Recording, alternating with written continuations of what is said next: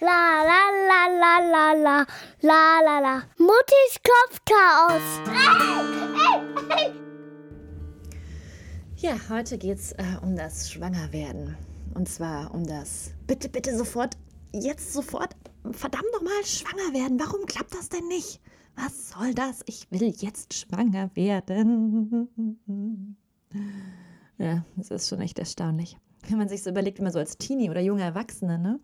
Wie oft man das so gedacht hat, oh Gott, oh Gott, oh nein, Hilfe, ich glaube, ich bin schwanger. Nein, nein, ich habe die Pille heute zwei Stunden später eingenommen als sonst. Hilfe. Ja. Und wie man dann so mit den Panik in den Augen erzählt, wie das Wartezimmer der Frauenärztin voll war mit Fledermäusen und Katzen, Clowns. Ja, also Kölner Karnevalszeit. Alle ähm, haben nach der Pille danach gefragt. So voll war das, ist das Wartezimmer wahrscheinlich nie im Jahr. Wieso so in dieser Zeit? Ja, und dann hat man jahrelang hysterisch Schwangerschaftstests gekauft und dann zusammen mit Freundinnen gefiebert, getrunken, gequatscht und gebetet. Oh, bitte, bitte negativ. Oh, zum Glück nicht schwanger. Oh, quatschen, trinken, lachen, intensive Gefühle teilen. Ja, und dann äh, wandelt sich das Leben halt unmerklich, ne? Stück für Stück, in kleinen Schritten. Erst sitzt man nicht mehr auf dem Boden in der WG, sondern an Stühlen und Tischen. Dann hat die erste, die zweite, die dritte einen Freund, der äh, nicht ausgetauscht wird wie die letzten. Kein wildes Rumknutschen mehr auf WG-Partys, von denen es auch eigentlich immer weniger gibt. Stattdessen guckt man so zusammen Serien, bestellt Pizza, gammelt auf der Couch rum. Anfangs noch mit anderen und irgendwann immer öfter zu zweit. Dann kommt so die eigene Wohnung. Spieleabende gibt es so statt Partys. Irgendwann gibt es auch keine Spieleabende mehr. Dreimal, zweimal, einmal die Woche treffen. Aber vielleicht reicht auch einmal im Monat.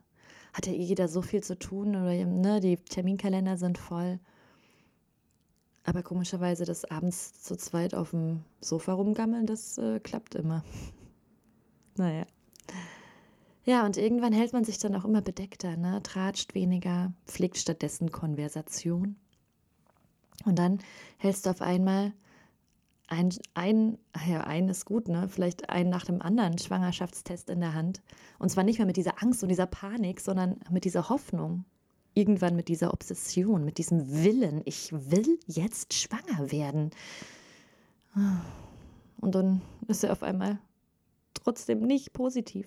Immer nur dieser eine Strich, dieser eine verdammte Strich und dieser zweite Strich, der kommt nicht. Ich, ich sehe diesen zweiten Strich, wie er da so langsam kommt und kommt und kommt. Und nein, er kommt doch nicht. Verdammt nochmal nicht schwanger. Hm. Ja, und so startet endgültig dieser neue Lebensabschnitt. Boah, und diese Zeit des Probierens, das ist ja so eine furchtbare Zeit. Ich meine, klar, bei manchen geht es halt super schnell, ne? zack, schwanger, höre ich immer wieder, aber bei vielen geht das eben nicht so. Und bei mir war das auch nicht so. Ja, auf einmal hört man auch auf, mit anderen Freundinnen darüber zu reden. Ne? Also vielleicht hat man ein, zwei, mit denen man wirklich darüber sich austauschen kann. Aber es ist ja auch relativ unwahrscheinlich, dass ausgerechnet in der Zeit, in der du probierst, deine Freundin auch probieren mit derselben ähm, Obsession und das, ne, dass man das so genau diese Zeit miteinander erleben kann und ähm, äh, teilen kann, ist ja eher unwahrscheinlich. Und ähm, ja, vor allem fragt man dann auch viele auch gar nicht mehr danach, weil man denkt, hm, könnte ja auch bei denen Schwierigkeiten geben. Oder sie werden halt einfach sauer, weil du halt, äh, nur weil sie jetzt in dem Alter sind, sie fragst, ob sie jetzt auch schwanger werden wollen. Auf einmal wird das zu so, so einem komischen Tabuthema manchmal. Ähm, ja, man weiß ja nie, was dahinter stecken könnte, ob man sich wirklich traut zu fragen oder ob man da doch in ein Fettnäpfchen trifft, tritt. Also vielleicht besser gar nicht drüber reden und das mit sich selbst allein ausmachen. Ja, und auf einmal fällt dieses Thema Nummer eins, also so verliebt sein, verknallt sein, Liebe, Sex, Gefühle, One-Night-Stand, whatever, ja, fällt einfach weg und die Stelle bleibt leer, wird nicht ersetzt, weil darüber reden wir jetzt nicht mehr. Ich erzähle doch nicht, wie ich besessen permanent meine Zyklustage zähle und meinen Mann wie bekloppt bespringe, dreimal am Tag, dann in die Kerze äh, gehe und sonst was für Verrenkungen vollziehe, nur weil das Sperma besser fließen könnte. Und wie ich dann täglich äh, irgendwie warte und zähle und schon äh, damit beginne, so an mein ungeborenes Kind ein Tagebuch zu schreiben und mich äh, auf Mama-Blogs rumzutreiben und mir erklären lasse, wie man so ganz schnell schwanger wird. Bin doch nicht bekloppt.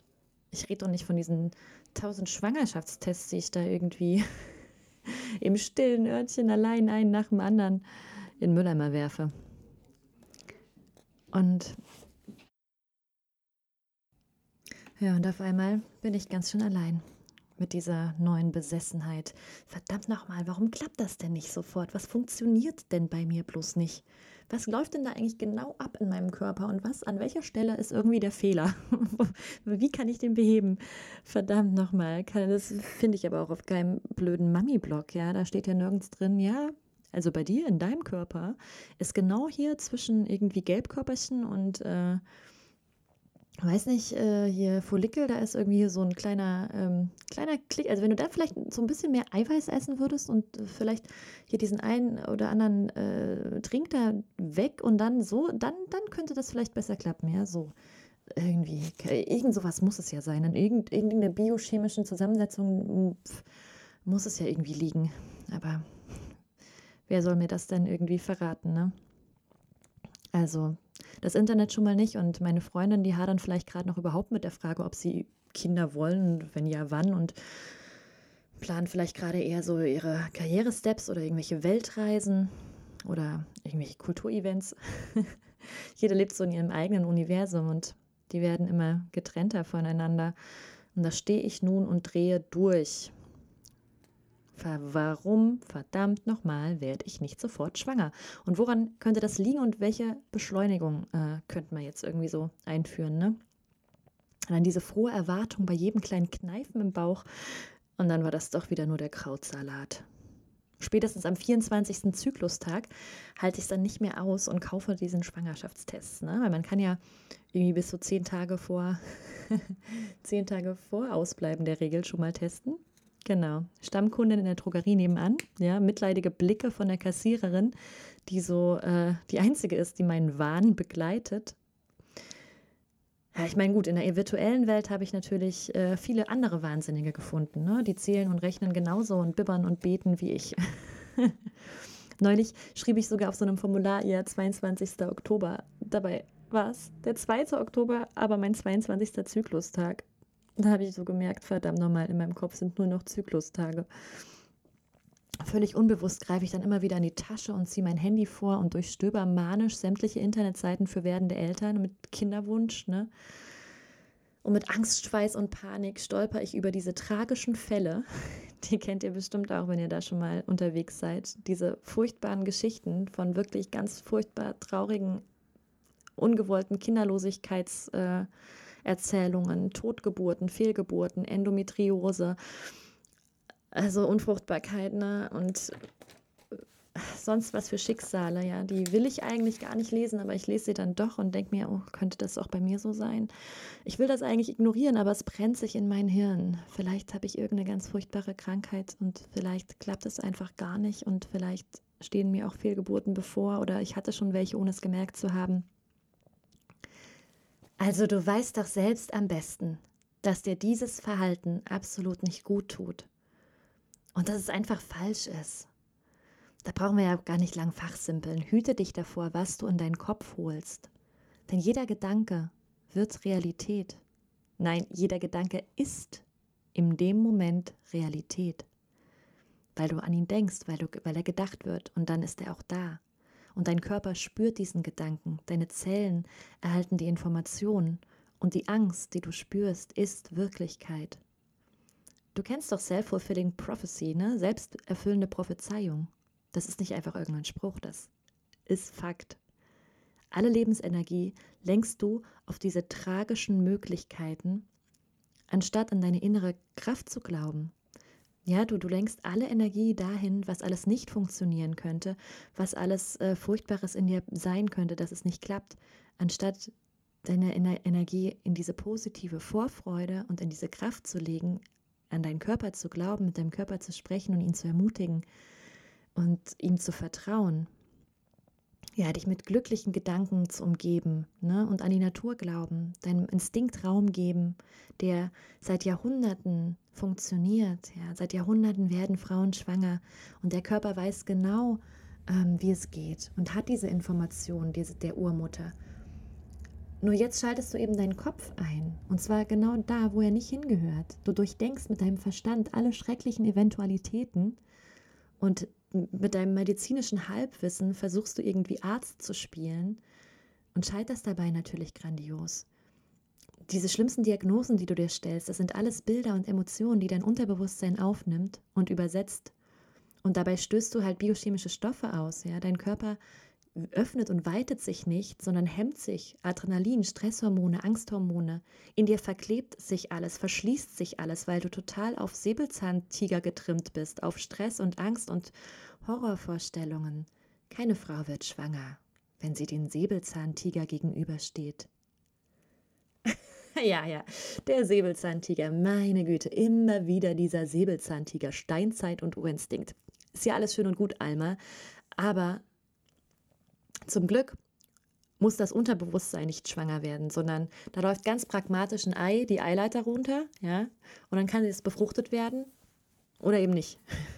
Und das ist zum Glück ganz ohne Hypnose und ohne Hexerei möglich. Und äh, ja, ich meine, ich gebe dir absolut recht, Panikmache bringt überhaupt nichts und es ist absolute Zeitverschwendung, sich äh, so mit unbekannten Schicksalen zu beschäftigen, die nichts mit deinem Leben zu tun haben. Ähm, deshalb, du solltest eigentlich einfach effektiv die Infos rausholen, die dir in deinem Leben helfen können, ja. Und auf, mit dem Rest dich einfach nicht mehr rumplagen, weil dieses Zerdenken und Zergrübeln, ja, ich meine, du hast andere Dinge zu tun, die du da schon wieder nicht schaffst, ja, die deinen Nacken hängen und äh, To-Do-Listen, die größer werden, weil du dich einfach nur mit so sinnlosen äh, äh, Mutiforen auseinandersetzt. Das ist absurd.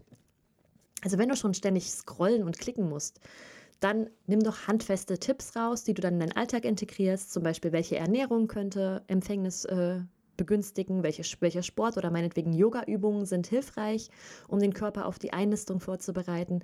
Und äh, ich meine, welche Kräutertees können das Ganze begünstigen? Das kannst du ja auch alles dazu holen, ja.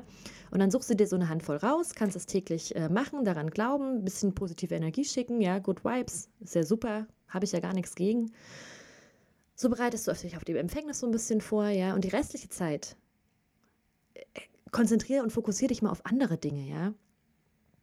Dann ähm, guck, was du noch in deinem Leben hast, was, äh, was es zu tun gibt, ja, und was noch für Themen da sind, die werden ja früh genug in den Hintergrund treten, wenn nämlich dieser Windelpupser irgendwie da ist und äh, deine komplette reale Zeit in Anspruch nimmt. Wow, Franka. Hätte ich dir ja gar nicht zugetraut. Du empfiehlst Yoga-Übungen? Ja, sehr schön. Dann will ich direkt mal verraten, welche Tipps du tatsächlich täglich anwenden kannst, wenn du ganz schnell schwanger werden willst. Also, Misteltee ist schon mal super gut für Hormone. Ne? Also so für, auch wenn man so ein bisschen Zysten hat oder so, ist Mist oder Unstimmigkeiten im, also im Zyklus, ist Misteltee schon mal prima. Den kann man auch super mit Frauenmanteltee äh, mischen. Also Frauenmanteltee ist für die Gebärmutter und die Eierstöcke sehr gut. Es empfiehlt sich da auch so in der Zeit von Regel bis Eisprung Himbeerblättertee zu trinken und dann von Eisprung bis Regel Frauenmanteltee. So wird halt die Durchblutung im Beckenbereich gefördert und der Uterus wird äh, durch den Himbeerblättertee entschlackt und entgiftet und so optimal auf die Einnistung vorbereitet. Deshalb nimmt man den eben auch von Regel bis Eisprung. Und dann eben von Eisprung bis Regel, wo vielleicht dabei gerade ein Ei dabei ist, sich einzunisten, nimmst du dann den Frauenmanteltee, um die Gebärmutterschleimhaut gut aufzubauen und dick werden zu lassen und das Ei, ähm, ja, dem Ei ermöglicht, sich einzunisten. Und dann sind natürlich so Hüftöffnungsübungen ganz wichtig. Also das Becken täglich breit und weit machen. Da gibt es genug Yoga-Übungen, also auf YouTube auch so Hüftöffnungsübungen. Öffne deine Hüfte, mach dich breit und weit. Auch ähm, ja, gibt es so Hormon-Yoga nach Tina Rodriguez. Dabei schnaubst du so ein bisschen wie so ein Blasebalg ein und aus und dann quetschst und dehnst du die Eierstöcke und wackelst mit den Hüften. Und dann wird so alles gut durchbearbeitet, durchblutet und ähm, ja, kann, kann Raum geben für so ein Baby. Ja, und dein Spermaspender erstarrt, wenn er dir zusieht, wie du da so schnaubst und wackelst. Und dann tut er so, als hat er mit dieser Verrückten absolut nichts zu tun. Na und? Ist doch egal. Alles für den dicken Bauch, oder? Ach ja, und am besten viel Eiweiß essen. Also wenn man, wenn du so Vegetarierin bist, ne, und aber dann wäre, also nicht Veganerin, dann wäre es gut, so viele Eier wie möglich am Tag zu essen. Einfach schön Eier essen. Und dann schön ab dem 10. bis ähm, zum 17. Zyklustag einfach befruchten, befruchten, befruchten. Und kurz vor der Ejakulation schnell auf den Rücken und dann die Beine in die Luft. Und dann nutzt du die Schwerkraft, ne? Dann können die Spermien schön mit der Schwerkraft zusammen schnell den Weg äh, in die Eileiter finden. Hm. Ach ja, ähm, ja, die Meinung gibt es ja auch, dass man lieber ein paar Tage Pause einlegen soll, weil dann die Spermienqualität besser wäre. Aber das hat sich eigentlich ähm, nicht bewahrheitet. Also das ist relativ überholt, denn tatsächlich sind wohl ein paar Spermien weniger unterwegs, wenn häufiger ejakuliert wird. Aber dieser Prozentsatz ist so niedrig, dass es trotzdem mehr bringt, äh, so, so viel wie möglich zu ne, probieren. Denn ähm, dann werden ja auch ständig neue äh, produziert, die dann auch wieder vielleicht kraftvoll sind, ne? Also es ist schon, schon ratsam, das so oft wie möglich zu machen. Okay, also so habe ich das eigentlich nicht gemeint. Das ist schon ganz schön übertrieben. Besser ist, äh, du bleibst einfach locker und lenkst dich ab. Denk an was anderes. Und ich meine, dann passiert das auch von ganz allein. Wenn du einfach wirklich dich nicht so drauf versteifst und fokussierst, sondern wenn du anderen Dingen wieder Raum in deinem Leben gibst. Ja, klar. Entspann dich, denk gar nicht dran und dann passiert es ganz von ganz allein. Ruh dich aus, such dir ein schönes Hobby, geh spazieren, tu doch was für dich, genieß die Zeit. Blöde Floskeln, ey. Das kann man einer Frau mit intensivem Kinderwunsch einfach nicht an den Kopf knallen. Denn wenn man so, wenn man so einen starken Wunsch hat, ist es einfach das Gemeinste, wenn man ständig hört, denk doch einfach nicht dran. Ja, verdammt nochmal. Ich muss aber immer dran denken, ne? Und dann wundern sich ja doch alle, dass es bei einer Frau im gebärfähigen Alter nicht gleich zur Sache geht. Dabei ist die Schwangerschaft tatsächlich ein wahnsinniger Zufall. Und man verbringt Monat um Monat mit Warten. Ich meine, wenn es ne, bei, dieser, bei diesem Eisprung nicht geklappt hat, dann ist es einfach Lichtjahre entfernt, so gefühlt, wenn dieser nächste Eisprung stattfindet. Ne? nächsten Monat nochmal probieren, nächsten Monat nochmal probieren. Und zack, sind so ein paar Monate, ein halbes Jahr, vielleicht ein Jahr um. Und es hat immer noch nicht geklappt. Das ist so frustrierend. Melissenblätter oder Johanneskraut könnten da auch helfen, so ein bisschen für, für die Ruhe und ähm, das Seelenheil. Also wie gesagt, der Zufall ist wirklich groß. Zunächst muss erstmal ein Eisprung stattfinden, ja, und der fällt ja auch bei einigen Frauen vor allem mit Stress und Zysten auch schon mal aus. Dann muss unter den Millionen Spermien das eine Potente dabei sein, das den Weg bis zur Eizelle findet, ne? Das muss dann die Kraft haben, ins Ei zu dringen. Und dann geht der Weg vom Eileiter in die Gebärmutter. Der ist auch halt total, ähm, ja, von, von, von Hürden und, äh, und wirklich großen ähm, Herausforderungen geprägt.